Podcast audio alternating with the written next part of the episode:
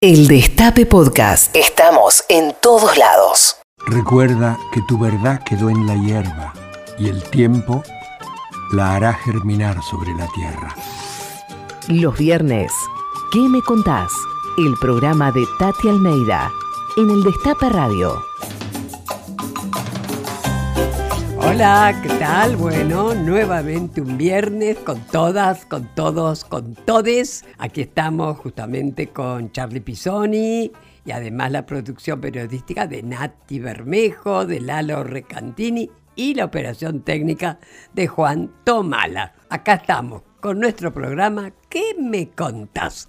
Mucho para preguntar y por supuesto mucho para que nos respondan. Y Tati, eh, hoy también mucho para, para saludarte y para abrazarte porque es un día muy especial este 28 de junio. ¿Qué te parece? Bueno, estaba esperando que me lo dijeran. Así es.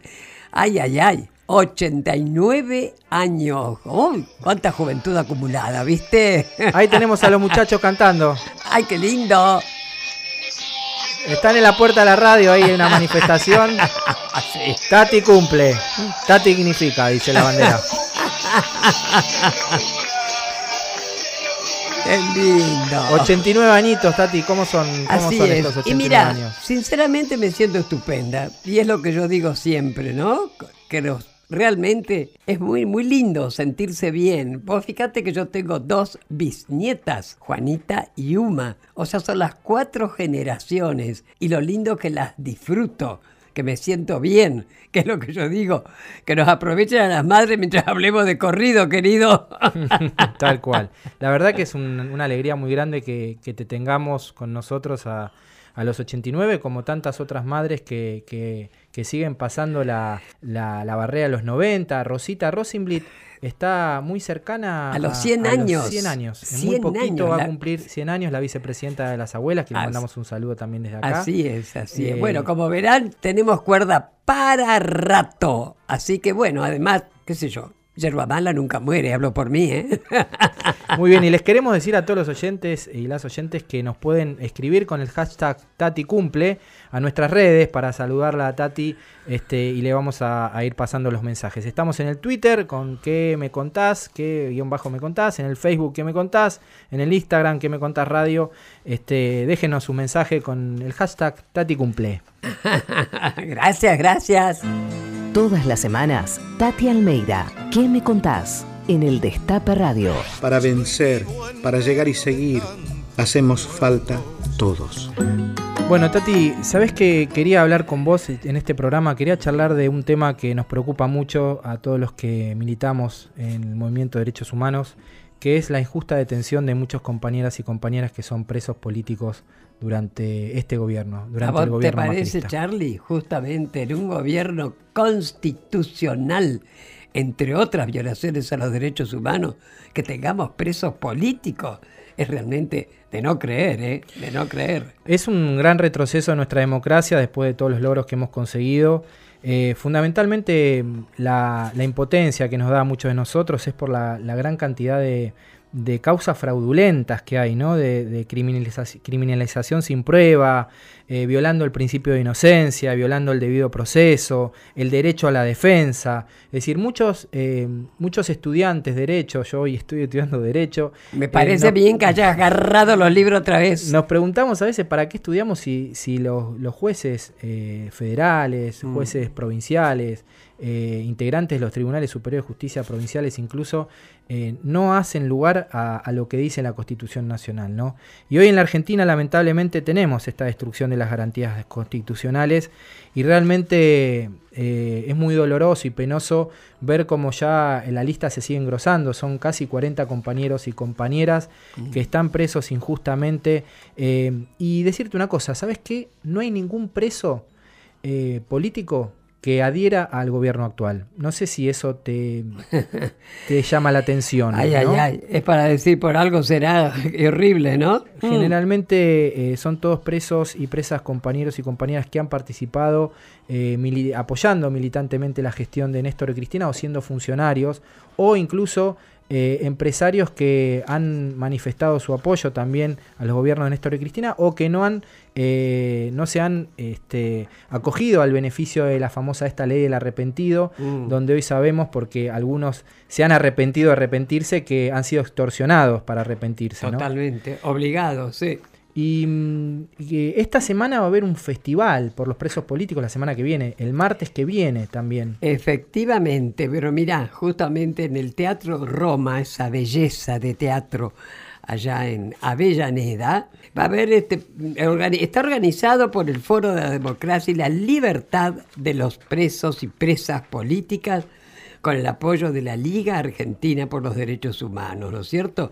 Y bueno, justamente, Carlito, el martes 2 ¿Quién va a de- tocar? ¿Quién va a estar? ¿Eh? ¿Quién va a estar tocando? Eh, sí, por eso. Este, espérate que vuelvo a repetir, che, porque por ahí la gente no sabe o no se acuerda.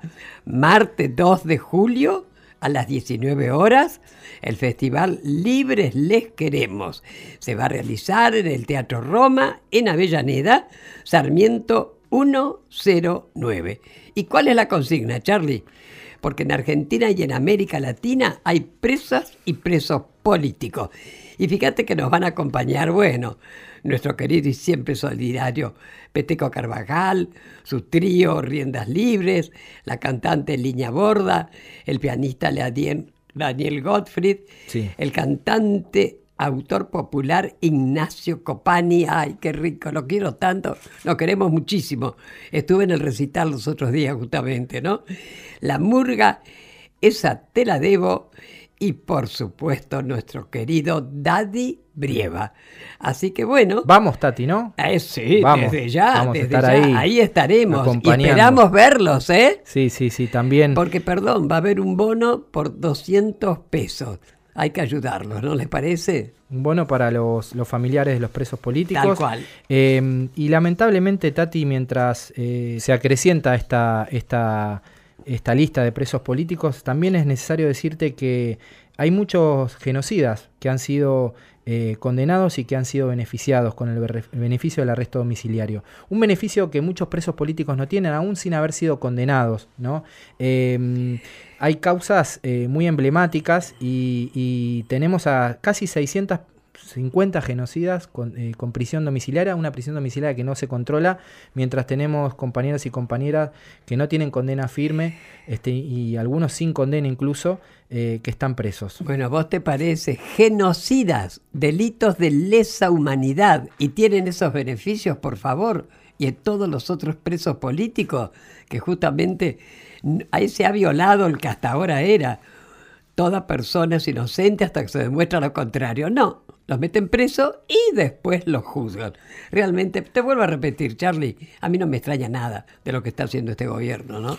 Me parece que un buen homenaje hacia nuestros compañeros y compañeras presas y presos políticos es recordarlos leyendo sus nombres. Me parece estupendo. Milagro Sala, Mirta Guerrero, Gladys Díaz, Mirta Izama, Javier Nieva, Graciela López, Patricio Cabana, María Condorí, Adriana Condorí, Iván Altamirano, Miguel Sibila, Julio Devido, Roberto Barata, Fernando Esteche, Amado Vudú, Luis Delía, Carlos Kirchner, Mariano Bruera, Atanasio Pérez Osuna, Fabián de Sousa, Gerardo Luis Ferreira, Daniel Ruiz, Cristóbal López, Marco Viola, Juan Pablo Schiavi, Sebastián McDougall, Emanuel Lázaro, Pablo Barriano. Luciano Fiocchi. Con presos políticos no hay democracia. Libertad a todos los presos y presas políticas.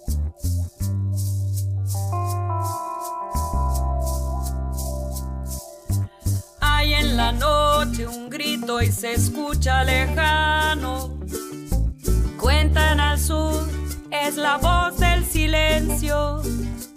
En este armario hay un gato encerrado. Porque una porque una mujer defendió su derecho. De la montaña se escucha la voz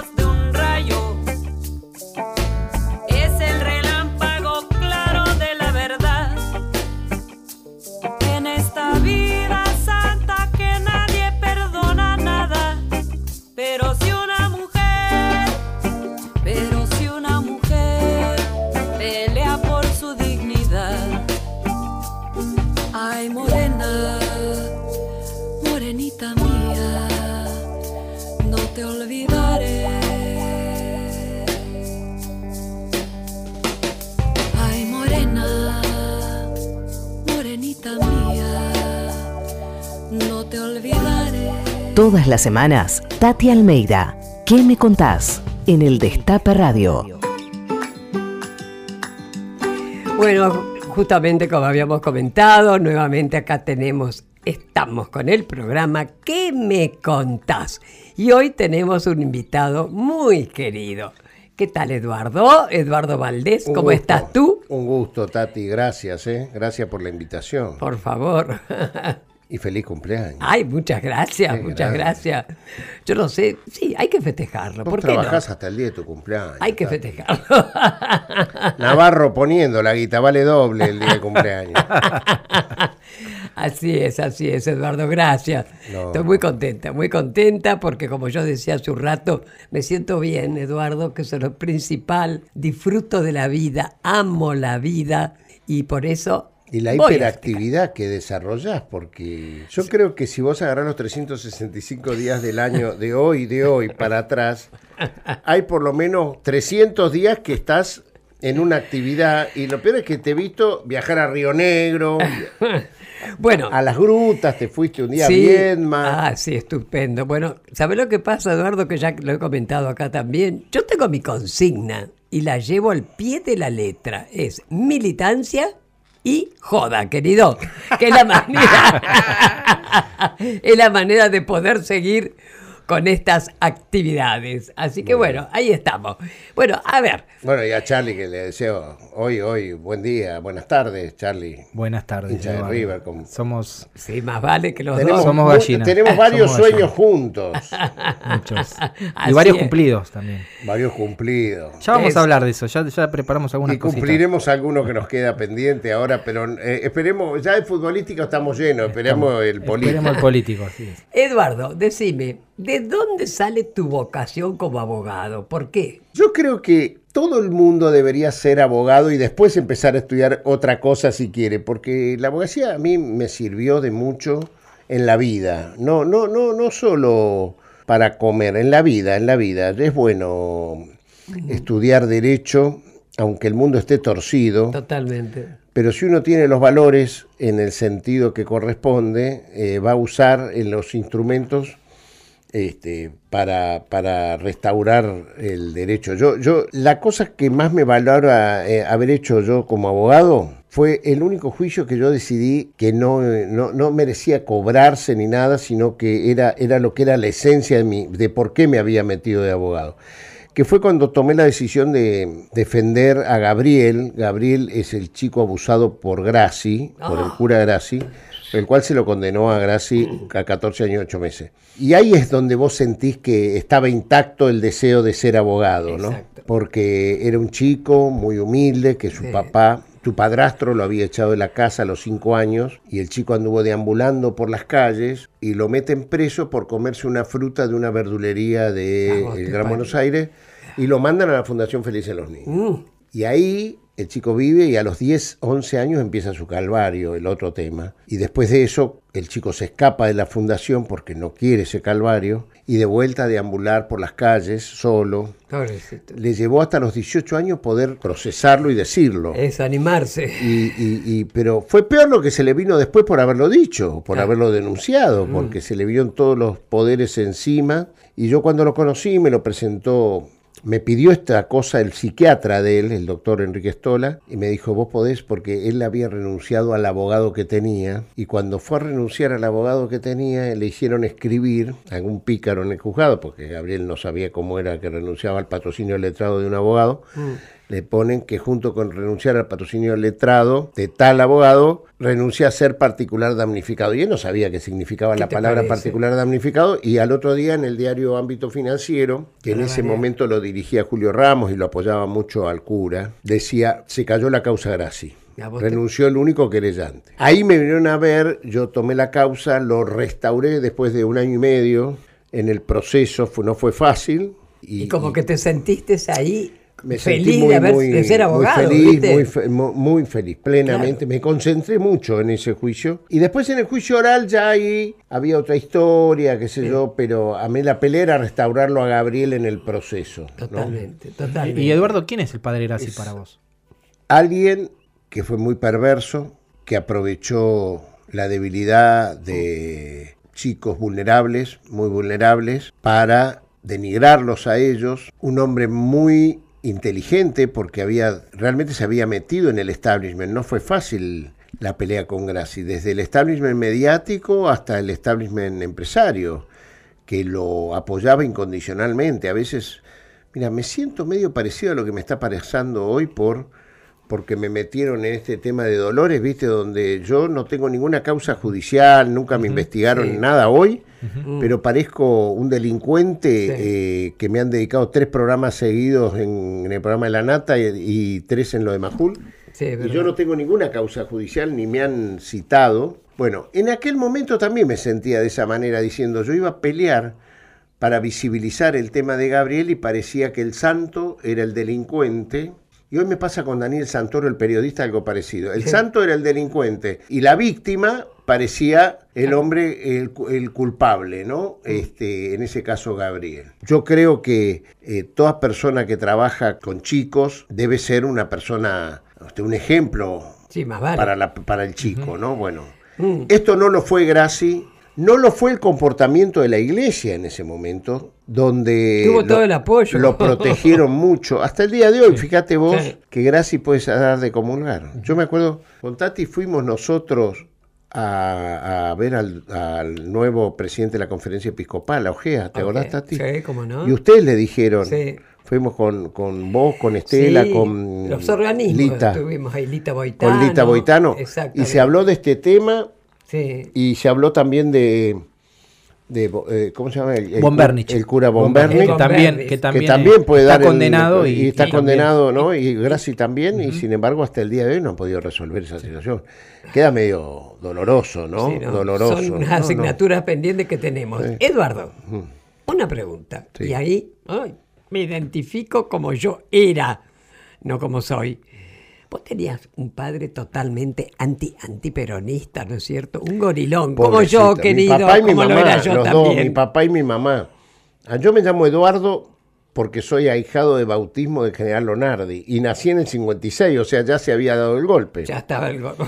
Pobre mi madre, no, mi madre y mi padre sufrieron mucho el día que se enteraron que yo era peronista a los 17 Bueno, eso, años. ¿Cómo te hiciste peronista, digamos? ¿Cómo, cómo saliste de ese ambiente? Yo, yo me crié en Neuquén, ¿no? en, la, en la ciudad de Neuquén capital, y cuando volví a- cuando vine a estudiar a Buenos Aires, porque en Neuquén no existía la carrera de abogacía, eh, mi madre, por temor, ya me veía con algunas proclividades, me- a diferencia del resto de mis hermanos, yo soy el menor, a mí me exigió laburar. La vieja me consiguió un laburo y fui a trabajar a la justicia laboral. Pobre vieja, ahí es donde me hice peronista, porque venían los laburantes este, a reclamar y a mí me sorprendían porque estaban pasando el peor de los momentos, años 73, 74, y los tipos no, le enchuf- no, no se enojaban con Perón, que era el, que, el presidente. Se enojaban ¿no? con los patrones. Claro, y, y yo era muy conversado. Yo justo estaba en la oficina donde se iniciaba, eh, donde ellos le daban el poder al abogado para que los El represente. Entonces yo le tenía que pedir los documentos de identidad. Ya me llamaba la atención, viste, que cuando pedía el documento de identidad adentro tenía una foto de Vita, de Perón. Y yo me acuerdo que un día este, vinieron como 30 que llegaron a la una menos cuarto. Y tribunales, viste, que cierra a la una y media y somos muy burocráticos. Entonces mi jefa dice, no, no, no, no los podemos atender porque van a ser más de la una y media y, yo digo, pero escuchame, vinieron de González Catán, pierden un día de laburo, la verdad, hagámoslo. Bueno, yo me quedo, le dije, y ella me dejó quedarme y yo terminé con ellos como a las dos y cuarto de tomarle todos los documentos y hacerles el poder. Entonces ellos me invitaron a una olla popular que ellos hacían para, para visibilizar que la fábrica no cerrara, ¿no? Y, y bueno, cuando fui ahí, ahí entró el peronismo, pero entró por los bombos, por la alegría, por la lucha, porque todo se mezclaba en ese sábado. claro. Los tipos estaban luchando para que la fábrica no cierre, pero a su vez, una forma de mantener la energía de la lucha era cantar alguna consigna, la marchita, y eso mm, cayó bien a mis oídos y decidí y terminé, qué sé yo, en una unidad básica, sido- después terminé eh, marchando el primero de mayo hacia la Plaza de Mayo Y ahí vos sabés que el 1 de mayo del 74, yo marché con mi unidad básica, no era que íbamos de un lado o del otro, íbamos contentos, nadie... Y terminó fuerte ese día, pero en una revista, la revista Gente, que ya salía en aquel tiempo, yo aparecí tocando el bombo con mi- y ahí me vieron mis viejos. Ese día se de- me descubrieron Ay, ay, y ay. fue terrible, ¿no? Mi viejo no me habló por seis meses por lo menos. Y del ahí te dolor nació- que tenía de tener un hijo Eso, peronista. Eduardo, y ahí te nació decirles compañeros, me imagino. Y sí, pero no, no, pero el viejo sufrió, sufrió mucho. Y mi vieja también. Charlie, Eduardo, mm, vamos a ir a escuchar un tema que elegiste vos, la música de, de- de este programa. ¿Qué, qué vamos a escuchar? No sé cuál de- ¿Qué elegiste? yo- yo Lito Nevia. elegí- yo Lito elegí Nevia. Lito Nevia. Sí, ¿por qué Lito Quien Nevia? quiera oír. Bueno, Lito, para mí. Yo me crié con Lito. Vamos a escucharlo. Pero aparte, la letra tiene mucho que ver con nuestro pensamiento. Cuando nos recordamos lo que nos pasa, nos puede suceder la misma cosa. Son esas mismas cosas que nos marginan, nos matan la memoria, nos queman las ideas, nos quitan las palabras. Ah. Si la historia la escriben los que ganan, eso quiere decir que hay otra historia. La verdadera historia, quien quiera oír, que oiga.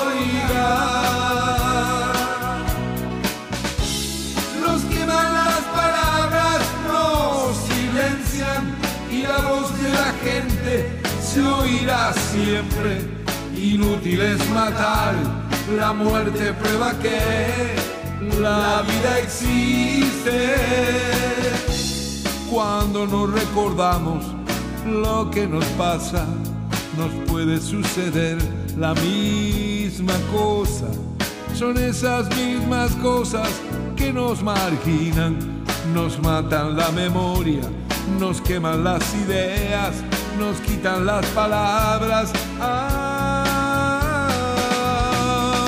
si la historia la escriben los que ganan, eso quiere decir que hay otra historia, la verdadera historia. Quien quiera oír, que oiga. Tati Almeida. ¿Qué me contás? En el Destape Radio. Si lo que sembraste no ha crecido bien, no te preocupes, amigo, que con la lluvia comenzará a florecer.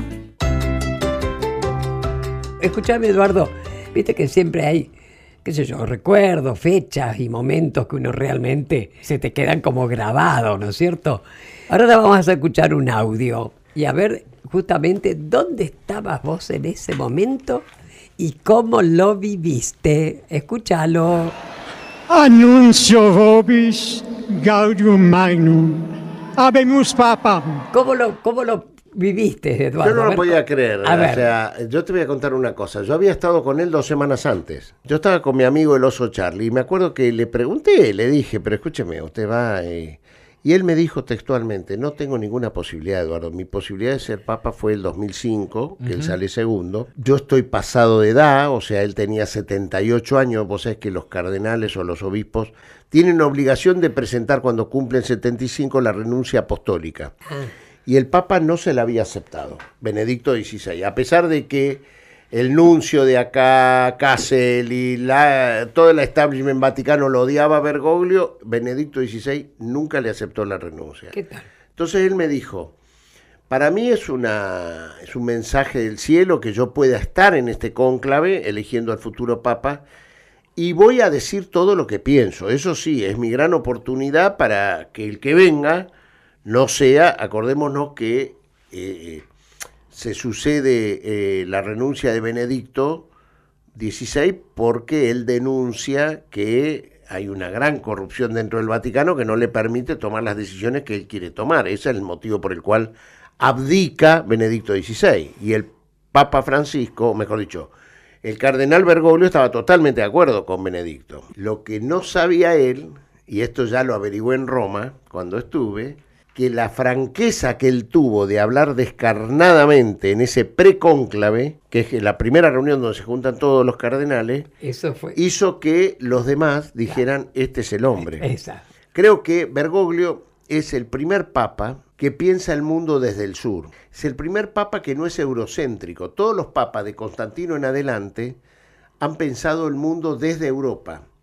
Y Francisco piensa el mundo desde el sur, desde los pobres. Yo lo que más eh, extraño de Roma son los miércoles y los domingos, como populista que soy, que son cuando él habla ante la multitud en Roma.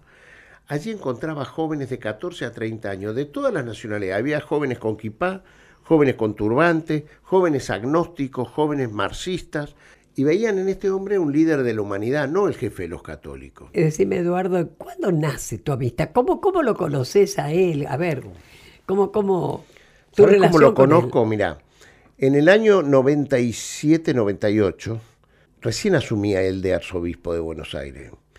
Y yo no era muy chupaciro, no soy. Eh, te conté que a mí los obispos mucho no me quieren porque lo de Graci me facturan hasta hoy. Yo no soy de...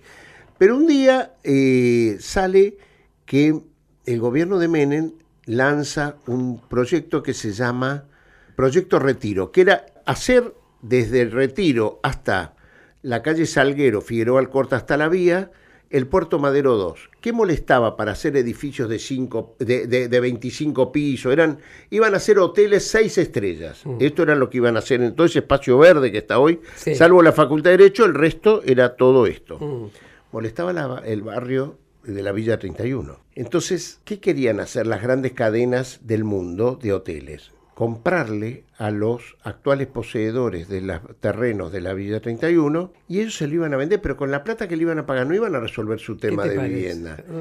Entonces me acuerdo con Alicia Oliveira, que era la defensora del pueblo, Gran mujer. dijimos, ¿qué hacer para que esto no suceda? Porque no van a resolver el problema de vivienda esta gente y les van a sacar la tierra, las casas.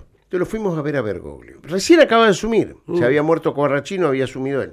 Mientras nos estaba escuchando, empezó a discar un teléfono. Y entonces empieza, hola Marta, así, ¿eh? Habla el padre Jorge. Marta era Marta Mujica, la hermana del padre Mujica. Y entonces le dice, mire Marta, yo necesitaría saber si ustedes no me permiten que usted consulte a la familia si se puede trasladar el cuerpo del padre Carlos desde la Recoleta hasta el barrio de la Villa 31, porque a mí me gustaría mucho hacer el santuario del padre Mujica y que los restos de él descansen en la Villa 31, y esto me va a permitir decretar jurisdicción eh, religiosa esa parte del barrio y, Y vamos a impedir Claro. que vengan a querer sacar el barrio de ese lugar y que hagan un barrio digno como corresponde y no... Mirá. Marta a los dos días le dijo que estaba de acuerdo a la familia y de a las dos semanas, tres semanas, se hace una procesión impresionante llevando el cuerpo del padre Carlos Mujica desde la Recoleta hasta la Villa 31. Y con eso impidió que se pudiera hacer el proyecto Retiro este, que era sacar el barrio. Ese día lo conocí y dije, no, este tipo no es común. Eduardo, eh, vamos a seguir escuchando música que has Dale. elegido. Escucha, eh, elegiste algo más rockero ahora, Creedence. Bueno, porque yo soy de la generación de Creedence. Vos sabés que eh, los Beatles se separan en el 65, yo tenía nueve años, y, y ahí viene Creedence, que dura poco. Este, yo soy el vicepresidente del club de fans de Creedence. No te por- puedo creer. Porque el presidente es Artemio López. Y- no. y- claro, Artemio tiene el sitio de él de internet, ¿cómo se llama? Ramble Tamble, como sí, esta es canción. verdad, es verdad. Y, y- y yo lo amo, Artemio, y me gusta. Y cuando nos juntamos, tenemos tiempo de hacer de Creedence. Vamos a escuchar este Vamos gran escuchar. grupo de ruta.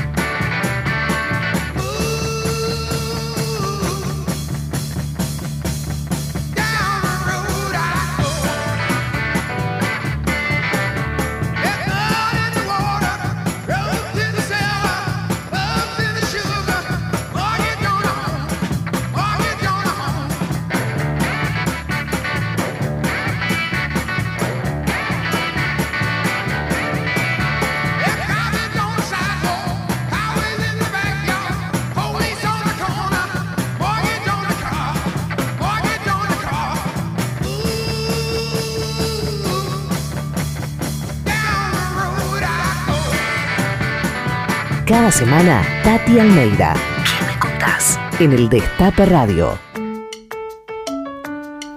Seguimos en este programa especial cumpleañero de ¿Qué me contás? Porque estamos festejando los 89 años Ay, qué poco de paquete, Tati querido. Almeida. Y te digo que están estallando las redes.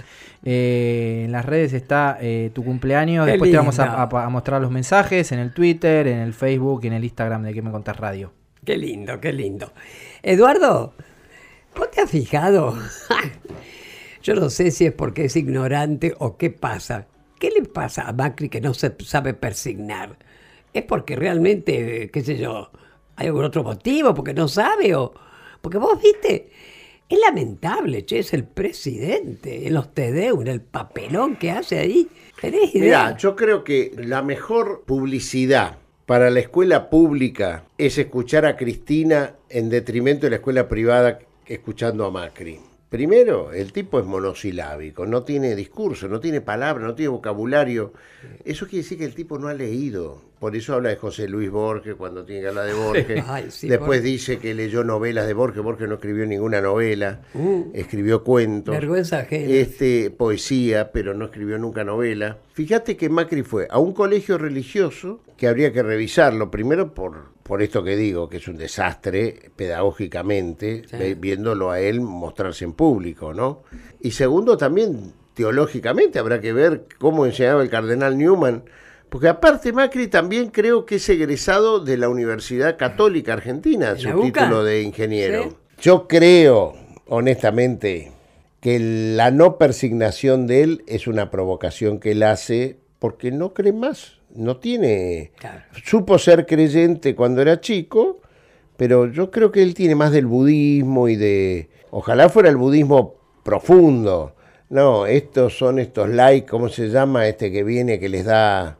Sri Ravi Shankar. Ravi Shankar, que lo único que les enseña es a ganar guita. Exacto. O sea, es el, el budismo Bueno, mani. aprender, el aprend- budismo mani. Aprender aprendió, entonces. Sí, claro, sí, claro. Muy bien. No es de los más respetados eh, seguidores de Buda, Ravi Shankar, más, eh, es más para los, los multimillonarios, dicen, dicen los que... Y entonces, ahí me parece que por ahí, por ahí puede ser eso. Sí, puede ser, ¿no? Bueno, ahora vayamos a vos, nuevamente. ¿Qué me contás con ese café Las Palabras? A ese viejo taller mecánico que lo has convertido en esa belleza. Contanos un poquito. Bueno, mirá, yo tenía un programa de televisión que se llamaba Café Las Palabras. Siempre me gustó el nombre, que no lo puse yo, lo puso un amigo mío, porque me gusta conversar. Me doy gustan cuenta. Los lugares de conversatorios, digamos, ¿no? Y, lo haces muy bien. Yo soy muy de bares, de... de- de- Y un día, eh, yo me enamoré de los cartoneros de la ciudad de Buenos Aires, año 2002, o sea, el país se había, vuel- se había venido abajo y yo era legislador de la ciudad y este, leo en, en un diario una- un, un trabajo que hacen unos antropólogos que dicen que en la ciudad están hurgando, normalmente la ciudad tiene 5.000 cirujas, el promedio que tiene la ciudad de Buenos Aires. En ese momento, febrero del 2002, a tres meses de, de diciembre, había 112.000 personas, familias, que hurgaban en los residuos que habían perdido su trabajo, que eran fundamentalmente obreros de la construcción, gastronómicos y textiles, decía el censo ese que habían hecho. Y la bolsa de residuos, según una ley que había de la época del intendente de Videla, eh, Cacciatore, decía que la bolsa de residuos, una vez que estaba en la, en la vereda, era propiedad exclusiva de la empresa que recolectaba residuos. Entonces, encima del hambre que tenían y la desesperación de hurgar en los residuos, los reprimía la policía. Claro. Entonces yo me metí en ese tema, en- eh, derogué la, le- la ordenanza esta, construimos una ley que nos permitió Eso ya como legislador vos. como ¿no? legislador, que nos permitió que los eh, cirujas se transformaran en recolectores de residuos reciclables y en este les- la ciudad les paga por lo que recuperan. Y entonces ahí empecé a valorar lo que la gente tira y en la, en la ciudad de Buenos Aires tiran de todo, tiran vinilos, tiran tocadiscos. Lo primero que, que llegué yo eh, fue un tocadisco Winco, que la gente, claro, se muda y lo que no se lleva a la casa nueva lo deja para que se lo lleven los, los recolectores de residuos. Claro. Y había, hay cosas increíbles. Cuando muere una persona, los nietos o los hijos que lo suceden a la persona que vivía en un departamento, también vacían el departamento urgente y, por ejemplo, en esa forma conseguí los uniformes de Perón del año 55, que eran de un militar que había invadido la casa de Perón cuando viene el golpe del 55 y se los llevó a su casa, lo que encontró en la casa de Perón, en lugar de depositarlos en el Estado. Murió este hombre y este, el- los nietos le dijeron al encargado, llévate todo lo que quieras y limpiarlo al departamento que lo vamos a vender y empiezan a mostrarlo el fin de semana. El encargado siempre es amigo de un ciruja, de un, con- de un cartonero, porque le da los diarios, las cosas que saca el edificio. Y ese cartonero era amigo mío y viene y me dice, ¿te interesan los uniformes de Perón? Yo no lo creía. Y fui y eran los uniformes del 55 de Juan Domingo Perón. Este, y así fui juntando cosas. Para ese lugar, contanos cómo Y el lo lugar, el lugar es, mi mujer tiene una escuela de educación especial que son dos lotes grandes de 866 por 50 y este era el tercer lote para ampliar la escuela. Y un día le dije, estamos viejos ya para seguir ampliando la escuela, es una escuela importante de 350 alumnos, tiene este 170 personas trabajan dentro de la escuela. ¿Qué tal? Y entonces le dije, ya estamos grandes. Mis hijos medio mucha pelota no le dan a la escuela. Entonces dije, déjame este, este lugar que lo- me voy a poner mi estudio jurídico, le dije a mi mujer. Y porque yo había vendido mi departamento para construir esa escuela, el departamento donde tenía el estudio jurídico. Y le dije a mi mujer, voy a atender en tu escuela ahí. Y después me echó a las 24 horas porque necesitaba para alumnos. Claro. Y me quedé con ese lugar, que es de 8,66 por 50, Sí, enorme. bastante fondo, y empecé a colgar y a poner las cosas que yo había eh, encontrado con los cartoneros. Y bueno, y, y salió esto, que era, yo sí sabía que quería un bar, que quería hacer eso. como un bar para Claro. conversar, y ahí quedó, y bueno, y le voy agregando cosas. Ya ¿Cuál no- es lo más raro que tenés? A ver, algo, una de las, porque tenés tantas cosas. Lo más raro creo que es encontré un, un- un pergamino del año 51, 1951, que dice a la señora Eva Perón de la Asociación de Artistas y Cronistas, no, de as- Artistas Cinematográficos de la República Argentina, y firman todos los actores, directores, escritores, Homero Mansi, que era guionista de cine, Hugo El Carril, que era actor y director, Amelia Vence, bueno, No. hay como cerca de 90 personas que firman ese pergamino. ¿Y quién firma en el medio? Mirta Legrand, Ota Tobores, Ah, este, entonces te sorprende, digamos, cuando vienen a mi cueva, como le digo yo, al café, y ven eso que figura Mirta Legrand primero que todo. pero no lo vi a eso, Eduardo. Mira que he Pero estado varias vas veces. a venir de vuelta y te lo voy a mostrar. Lo tengo ahí. Dale. Después tengo la peluquería, los muebles de la peluquería, el, el sillón de la peluquería de donde Leonardo Fabio filmó Gatica. Ay, qué- que el peluquero es un amigo mío, cerró la peluquería y me dijo, esto te lo regalo a vos porque él no las quería vender. Y bueno, y tengo las fotos ahí, bueno, qué sé yo. Tuve la suerte de invitarlo a Leonardo antes que se nos vaya, este, y vino al café. Y bueno, y después lo más lindo son las personas que han pasado, más que las cosas que tengo. ¿Te ¿no? que hace poco estuvimos con el actor aquí Así es. con, con- con- con Danny Glover estuvimos. Glover. Con Danny Sí. Glover, cierto. Un encanto. Qué historia esa, ¿no? Uf, Qué historia, Danny Glover. Danny Viste que Glover, los bisabuelos eran esclavos, Sí, viste lo que contaba el él. actor ¿no? de, arma, de Ar- arma mortal este y su coequiper es eh, Mel Gibson que es totalmente lo contrario a Danny Cuan- Glover ¿no? Bueno, cuando yo lo conocí justamente en Nueva York, que nos invitaron, nos dieron un premio a las madres de esto hace unos años, eh, ahí lo conocí a él, ¿no? Y yo le digo, ¿qué haces al lado de esa persona? Le digo, ¿no? Y dice, y hay que trabajar. Digo, "No". Claro. Ahora, es una Claro. persona exquisita, pero es una maravilla. Sí, qué ¿eh? profundidad que mostró, Oh, ¿no? Una maravilla. Él venía de ver a Lula, ¿se acuerdan? Sí, Venía lo de ver a había, Lula. exacto, Venía de ver a exacto. Lula, Sí, sí, ¿Y, y cuánta gente ha pasado por ahí, no? Porque Mucho. Bueno, que es- hablando de Lula, Dilma Rousseff cada vez que viene a. Buenos Aires pasa por ahí. Eh, Correa. eso puede ser perdón, ¿no? Pero puede ir cualquiera como visita guiada. No, no, no, no, no, Ese, yo te explico, el día que me meta en lo gastronómico pierdo. Ay, Porque qué bien se yo- come, qué rico. Bueno, Oh. pero eso son cosas que hago yo, pero para, para Ah. cuando invito. Claro. Pero, pero yo digo, eh, lo gastronómico es otra historia. Reservalo. No, no, es mi living. Yo no, está. no, no está abierto al público. claro. Es como si fuera un living mío o mi estudio jurídico, porque me gusta porque algunos me llaman para hacerme alguna consulta y cuando los atiendo ahí en, en el bar, les gusta más. Por lo menos habla, vienen con el drama y, Claro. y- y ahí están más contentos, digamos. Está Les levanto el ánimo. Está bien. Bueno, vamos a escuchar el tercer tema elegido por Eduardo, que es de Leonardo Fabio, justamente lo acabas de mencionar recién. Eh, ¿qué, qué tema elegiste? Este es un tema que no es muy cono- no era muy conocido de Fabio y para mí expresa todo lo que yo pienso. Yo no sé cómo no se conoció tanto en vida de Fabio. Vamos a escuchar este tema de Leonardo Fabio.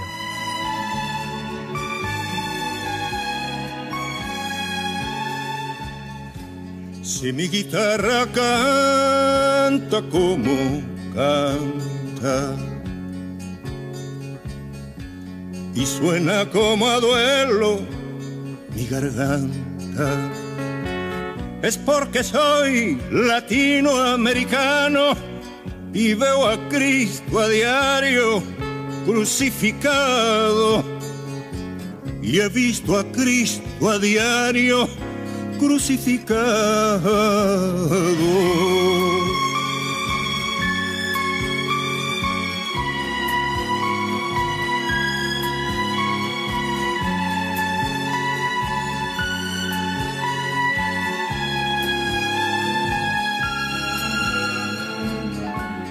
Hay que ver un obrero volver a casa sin pan para sus hijos y derrotado.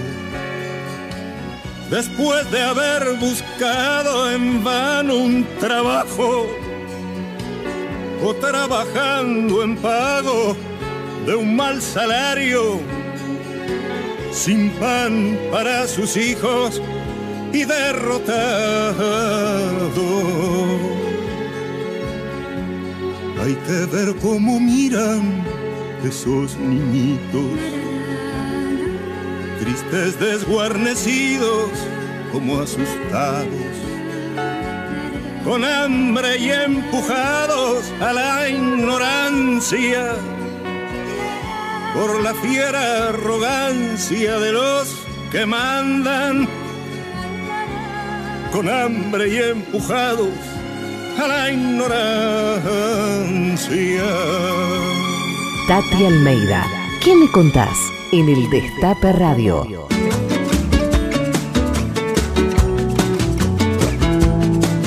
Eduardo, otra preguntita. ¿Es cierto que vos los presentaste a, al Néstor y Alberto? Así es. Bueno, eso lo cuenta Alberto, lo cuenta Alberto porque increíblemente yo, mm, trabajé con Néstor, empecé a trabajar con Néstor y con Cristina en el año 94, cuando volvimos de la convención constituyente, donde estuvimos viviendo en, en Santa Fe tres meses y construimos una relación muy linda. Y empezamos a armar cosas. Y en el año 96, 97, Alberto este, me empieza a decir, yo quiero que me presentes a Néstor Kirchner, me gusta Néstor Kirchner. Le planteé a Néstor, y Néstor, bueno, me decía, bueno, bueno, vamos a hacerlo, pero nunca encontramos la oportunidad, ¿no? Y un día él lee una publicación de opinión que hizo, al- que publicó Alberto en un diario, y le gustó, y me dice, este, ese Alberto Fernández que vos me hablaste, sí. Invitémoslo a cenar esta noche. Y fuimos a cenar y pareciera a la, a la hora y media como que se conocían de toda la vida. Fue El increíble enganche la que tuvieron ¿En enseguida, fue, ¿no? ¿en qué año fue Bueno, esto? Lo, lo mismo, 97. Lo mismo pasa con Cristina, ¿no? Mirá vos, metiéndonos de ahora en este tema, yo la frecuento bastante eh, a Cristina en su casa y la verdad es que eh, a mí me sorprendió cómo hará 8, 9 meses, 10 meses, ella desde que se enco- reencontró con Alberto le cambió el carácter a Cristina. Estaba feliz, estaba como confiada, estaba como... Y a mí me parecía, alguna vez lo hablamos, ¿viste? Que era natural que eh, Alberto sea, nunca pensé el presidente, el vice de ella, si es que ella iba, ¿no? Me parecía que había una química, hay una química entre los dos. Eh, Alberto logra con Cristina cosas que yo nunca imaginaría. Un día entro a la casa, yo tenía que verla a ella, y baja Alberto que estaba ahí con Nielsen. Dije, no, esto. Y era que Alberto, Cristina quería charlar para ver cómo estaba la opinión de los mercados y todo esto, y lo consultó a Guillermo Nielsen, cosa que me parece bien. Cristina fue tratando de ver cómo sería un gobierno si ella era la presidenta y vio que hay factores, cuestiones que un presidente no maneja, aunque llega con el 54% de los votos. Por ejemplo, el tema de te hacen una corrida bancaria y vos asumís y llegás a ver. Vos sabés que en la Argentina, se va a entender mejor esto si lo explico así, en la Argentina todos creen que a Alfonsín le hicieron la corrida bancaria. Yo estoy seguro que se lo hicieron a Carlos Menem, que ya era presidente electo. ¿Sí? Porque él había llegado con su América Morena, toda la campaña electoral había dicho este, que iba a ser la revolución productiva y todo esto, y le dije, nada, vos te haces el gil. Y mirá la corrida que le hicieron. Y Menem desesperadamente tuvo que recurrir a Bunge y Born como forma de dar confianza, y después no pudo y se le siguió haciendo la corrida bancaria hasta que entregó todo con caballo. ¿Se acuerdan? Sí, Claro, sí, claro. Pero, pero digamos, yo creo que esas cuestiones pasan y a mí me pareció muy inteligente de parte de Cristina decir, yo no soy la persona indicada para poder gobernar un proyecto alternativo de país respecto del que está hoy en, en, eh, vigente a partir del 10 de diciembre de 2019 y propongo que sea Alberto Fernández. Oh. y la genialidad está en que ella pone el cuerpo en la fórmula para que los votos de ella sirvan para que Alberto sea presidente. Totalmente. Esto es un hecho muy novedoso, increíble, ¿no? Tenés que tener mucha confianza en el otro, pero a mí me parece muy importante, ¿sabes por qué? Porque hay un momento en que todo presidente que llega con votos compartidos, pongamos, ¿no? Pasó a Néstor con Dualde, pasó a Cristina con Néstor, que se acuerdan que decían que iba a existir el doble comando, no hubo tal doble comando, como con Néstor, que tampoco fue el chirolita de Dualde. Hay un momento en el cual Alberto va a tener que tomar su propio liderazgo, pero yo sé que Alberto, que fue un gran crítico de Cristina, pero un gran crítico, y Cristina una gran crítica de él, hay programas Ambos dos. de 6, 7, 8 que no te cuento las cosas que decían de Alberto. Pero nunca dudó de la ética de Cristina. Y entonces me parece que Alberto en ese aspecto la va a defender siempre en el tema Claro. ético, moral a Cristina, que es donde esta justicia rara que existe en la Argentina, que está muy parecida a la brasileña, o sea, generando venganza y Sí. nada más que este, querer impedir que la persona más querida por los argentinos pueda Totalmente. acceder por los votos. Total. Este, Alberto no, no se va a tentar como Lenin Moreno, ¿me entendés? Claro, claro. Que es un peligro, que es un problema que había que, que entender. Y yo siempre le dije a Cristina, a mí me parecía que había dos personas que iban a, a- a- que jamás harían eso, ¿no? Que eran Alberto y Jorge Tayana. A mí me parecía que ellos dos son tipos que se llevaron muy mal con ella en su salida. Claro. Ella los maltrató bastante, tanto a Jorge como... Y sin embargo ellos nunca, nunca hablaron mal de Cristina Totalmente, en público. siempre fue un respeto, es cierto, es verdad. Entonces, a mí me parece que eso vale mucho Uh. en- cuando vos tenés que tomar decisiones de esta trascendencia. ¿no? Totalmente. Escuchame una cosa, Eduardo, y por supuesto con mucha expresión de deseo y espero que así ocurra. Cuando recobremos el gobierno nacional y popular, ¿qué te parece a vos las primeras, las tres medidas, digamos, eh, básicas que tendrán que tomar al principio, ¿no? ¿Qué, qué, qué opinás? Mirá, la yo creo que lo primero que hay que hacer es un acuerdo social que permita inyectar dinero en el bolsillo de los argentinos para que los argentinos puedan consumir y si los argentinos pueden consumir se va a reactivar la producción, las fábricas. Yo te pongo el ejemplo. Vos sabés las grandes industrias de la Argentina se hicieron en el gobierno, el primer y segundo gobierno peronista. Sin embargo, los hijos, los herederos de ese holding, Mm. después nunca agradecieron eso. Y te voy a poner un ejemplo. Arcor.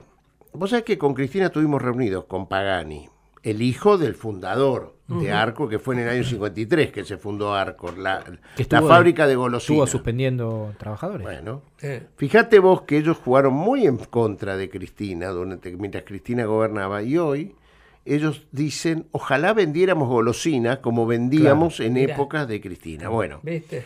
si una persona no puede cons- co- consumir golosina es porque tiene seco el bolsillo. Bueno, nosotros lo que creo que primero tenemos que hacer es poder este, hacer una, un acuerdo social entre empresarios y, sindical y perdón entre empresarios y trabajadores para permitir que este, se vuelva a poder consumir en la Argentina. Y, y la rueda es esa, es la rueda virtuosa, no es tan difícil, ¿eh? No es tan, fíjate que Perón llega en el 73, con un país convulsionado como hoy, ¿eh? Acordémonos, 18 años de gobierno, ¿no? Sin embargo, propone el pacto social y en el año 74, de acuerdo a mi amigo Artemio López, vicepresidente del Club de Fans de Creedence, el año 74 fue el año de mayor justicia distributiva de la Más torta, cercano al 50-50. 49 a 51, 49 los trabajadores, 51 este, los empresarios. ¿Por qué no volver a trabajar sobre esos ejes? Yo creo que lo primero que haría yo es ver cómo podemos este, inmediatamente ampliar el consumo y, y la generación de nuevos puestos de trabajo que solo se hacen si la, con la posibilidad de que se puedan reabrir las propias industrias que lamentablemente se han cerrado. Total. ¿no? Oh. Este, tenemos que poner tarifas acorde a la producción de estas empresas ¿eh? y generar, yo creo que en un año el país se pone más o menos ordenado. Mm, Después hay otros temas pendientes, pero a mí me gustaría primero es el de la cambiar, gran mayoría. cambiar el plan económico. y- Absolutamente. Sí, más absolutamente. vale. Y definir qué vamos a producir en la Argentina Mm. también, ¿no? Me parece bien. Acordamos, desde que me contás, acordamos con, con las primeras medidas. Eh, eh, Eduardo, te queríamos preguntar Yo acerca estoy de... mirando acá mi celular si le puedo dar una sorpresa a Tati, pero eh, por, alguien que me tiene que contestar un mensaje. Uy, bueno, ojalá. Vamos a ver. Eh, pero te vamos a dar otra sorpresa a vos porque seguramente este momento que queremos recordar con vos te va, te va, A a, va a hacer muy feliz. Eh, queríamos escuchar este audio con vos, a ver si te acordás. No, hace la personal y ahí se va, se va, se viene Martínez para el gol y va el tercero, y va el tercero, y va el tercero, y gol de River, gol de River. ¡Oh, ¡Qué golazo! ¡Qué golazo, Eduardo! ¿Dónde estaba? ¿Dónde gritaste este golazo? Este, que lo recordaremos toda la historia. Y obviamente dónde estaba cada uno, ¿no? Y cómo lo gritó y demás. Este. La verdad que los de River teníamos una sensación media rara en esos días, de mucha bronca, porque hubiésemos querido jugar en nuestra cancha, no nos dejaron, ¿no? Miramos el partido con mucha... Nos hacíamos los boludos. ¿Dónde ¿viste? estabas vos? ¿Dónde lo Yo en mi viste? casa, no, en la, en la cueva, en el bar mío, Ah, ahí está. con mis hijos y algunos amigos, Sergio Bursten. Claro. Este, sí, sí, con los mismos amigos que voy a la cancha de River. Este, con Fernandito Muriel, todos muy fanas de River, son más de River que de Argentina. A mí no me gusta, yo soy hincha de la selección, pero tengo hijos muy fanáticos. ¿Cuántos tenés? Eh, tres. Juanma, que No, lo no, cono- perdón, dos varones, no, no, tres hermanos somos, dos varones. No, no. Dos vos. varones que son mis hijos, dos varones que son muy fanáticos, ¿no? Porque. Juan ellos- Manuel y... y Martín. Ahí está. No, no disfrutan el partido. Ellos. sí. Claro, ¿viste? No disfrutan. Lo único que quieren es que River gane y, y más putean que lo que gozan de un partido de fútbol. Yo no soy de esa generación. Y. Pero, ¿qué querés que te diga? Cuando se vino el tercero, este que me acaba de poner. Qué? Los bosteros, Dios mío. Es histórica y que quizás, como vos decías, también fue un desahogo por todo lo que se dio durante la previa del partido, de, de no permitir entrar a la hinchada, después este, cambiarnos dos veces el, el partido. Claro. Y fundamentalmente también, no sé si lo sentiste, también este, por ese eh, esa eh, capacidad que tuvo este presidente de, de transformarlo en un, en un hecho nacional de, de carácter este, fundamental, que, que realmente hubo muchos hinchas de boca, realmente que después me lo dijeron, yo quería que ganen ustedes porque no estaba Este, no quería que este presidente festeje esto. Yo te juro, Charlie, que cuando grité el tercero, se lo grité a Macri. Te juro, porque si es verdad lo que decís vos. Nos volvió loco con este, eh, con este partido. Todo fue mentira. Todo fue mentira. Yo estoy seguro que eh, esta, esto que sucede ahí en la esquina del estadio, justo donde tenía que estar la prefectura Sí. de Patricia Bullrich, ¿no? Todo eso fue armado porque no querían jugar en cancha de River. No tengo dudas de eso. Yo no estoy. eh, no quería, querían sacarnos la localía. Para eso trabajaron. Escúchame, Eduardo. A ver, algo que, que nunca hayas contado al aire. A ver, algo, algún comentario, algo que te haya ocurrido. ¿Qué me contás? Ahora sí me lo decís, ¿eh? Así de golpe me decís. Bueno, pensalo, pensalo. Mira, no te voy a contar algo que me, que me pasó ahora, hace poco. Viste que con motivo de la de la este de la causa de Dolores, Ah, eh, me metieron de entrada Elisa Carrió Sí. diciendo que yo era la operación Puff y que esto y el otro a partir de un diálogo con Juan Pablo Schiavi que está detenido en Ezeiza. Bueno, Carrió fue muy este fue un poco más allá de lo que se debe en una denuncia y lo involucró a mi hijo mayor, a Juan Manuel, junto conmigo, porque Juan Manuel es de los que cree que todavía alguno de la coalición cívica puede ser bueno y él tenía un compañero de facultad que está vinculado bastante a Carrió y le avisó a este muchacho, Carrió había salido con unos Twitter una noche diciendo de que se querían denunciando a Ramos Padilla. ya cuando le allanan la casa a D'Alessio, se ve que D'Alessio era tan amigo de ella que les avisó y ella salió con un Twitter. Y como salió hablando mal de, de- de- de Ramos Padilla y todo, Juan Manuel, mi hijo, creyó que Carrió era buena. Y entonces le mandó avisar por este muchacho, mirá que en los audios que estoy escuchando de Horacio Berbisky, pues estaban eh, en, el cohete de la luna, ¿te acordás todos los audios? Sí.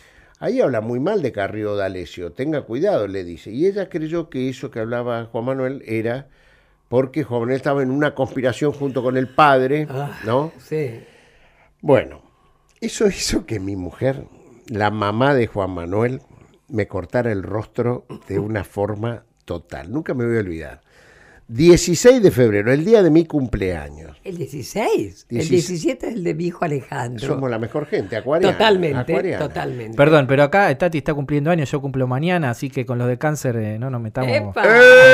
Esa, muy bien, muy bien. visitante acá. Soy visitante en el signo, estamos en signo Está- está visitante. Eso. Bueno, sí, Escúchame, y entonces, contá, contá. El mujer 16, ¿qué pasó? Me cortó el rostro, pero me se enojó en serio y se fue a vivir a otro lugar.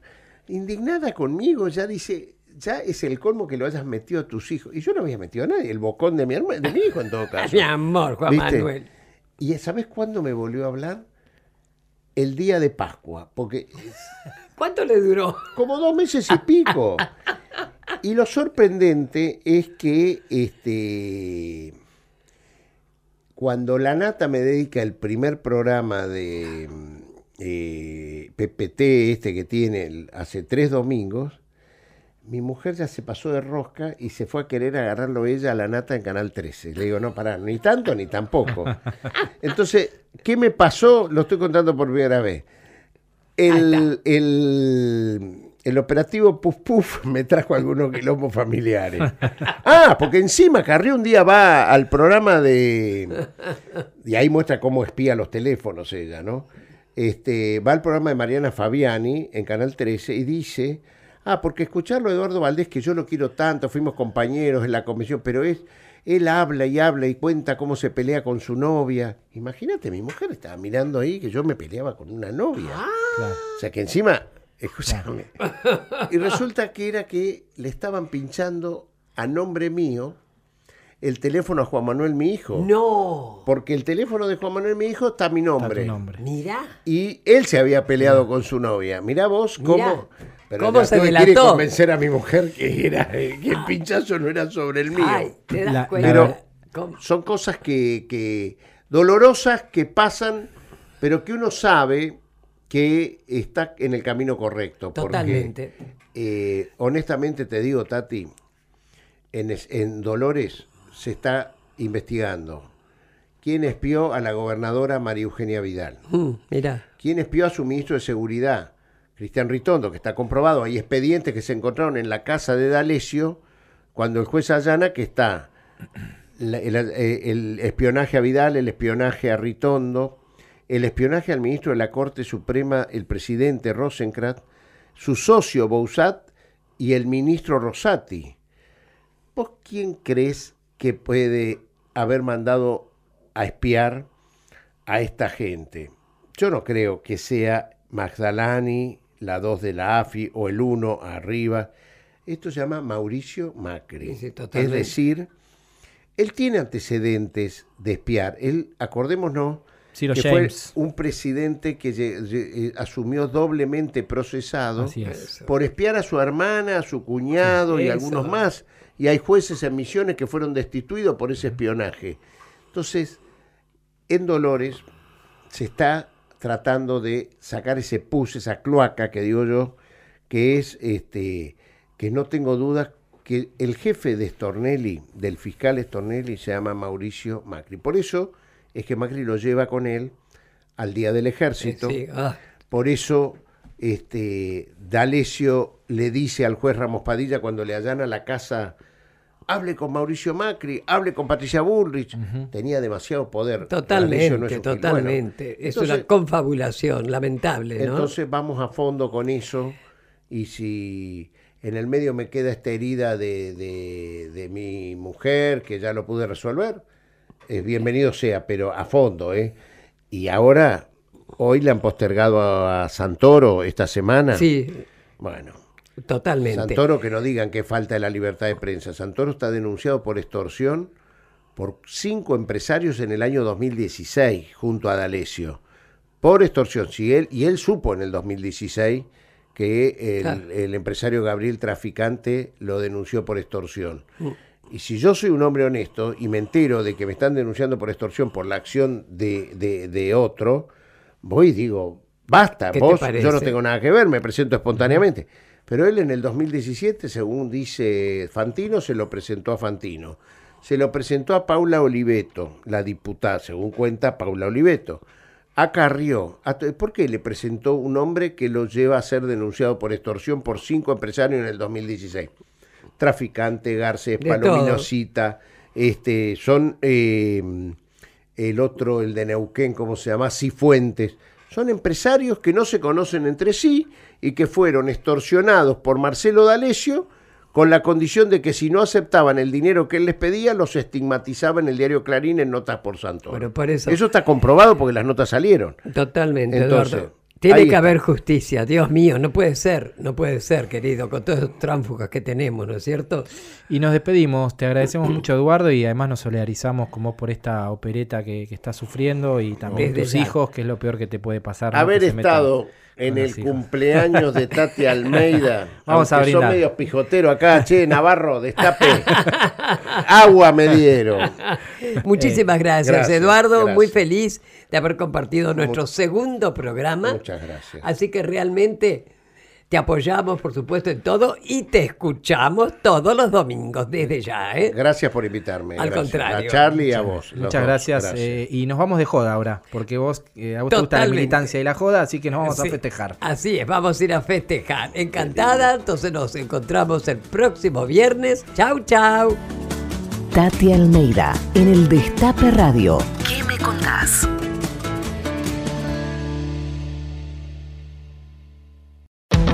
Escúchanos donde sea, cuando quieras.